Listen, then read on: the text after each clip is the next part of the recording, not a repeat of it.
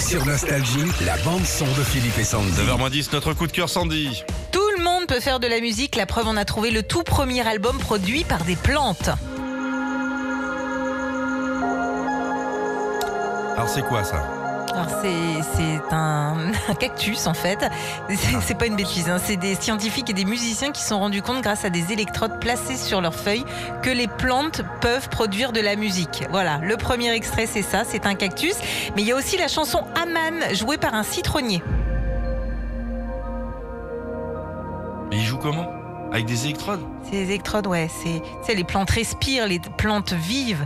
Et bah tout ça c'est avec les, les battements de leur euh, Mais comment ils Nervures. choisissent quelle note par rapport à quelle euh, vibration Ah, c'est pas scientifique, hein, tu sais. C'est scientifique tout ça, et mais Moi je Voilà, sais si qu'une c'est que fois, ça t'intéresse. je sais que l'oignon ça fait péter. Ça, oui.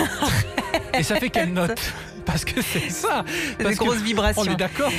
Il n'y a pas un autre extrait encore Si, si, il y a le morceau Serenity euh, par un Olivier. Oh, moi j'ai un pote qui s'appelle Olivier, il chante pas comme ça.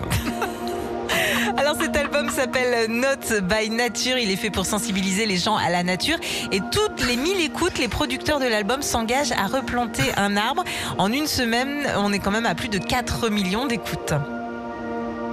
Nous merci Nature et Découverte, hein, qui, qui est pas une converse essentielle en ce moment, et qui se fait de la pub en sous-marin chez nous.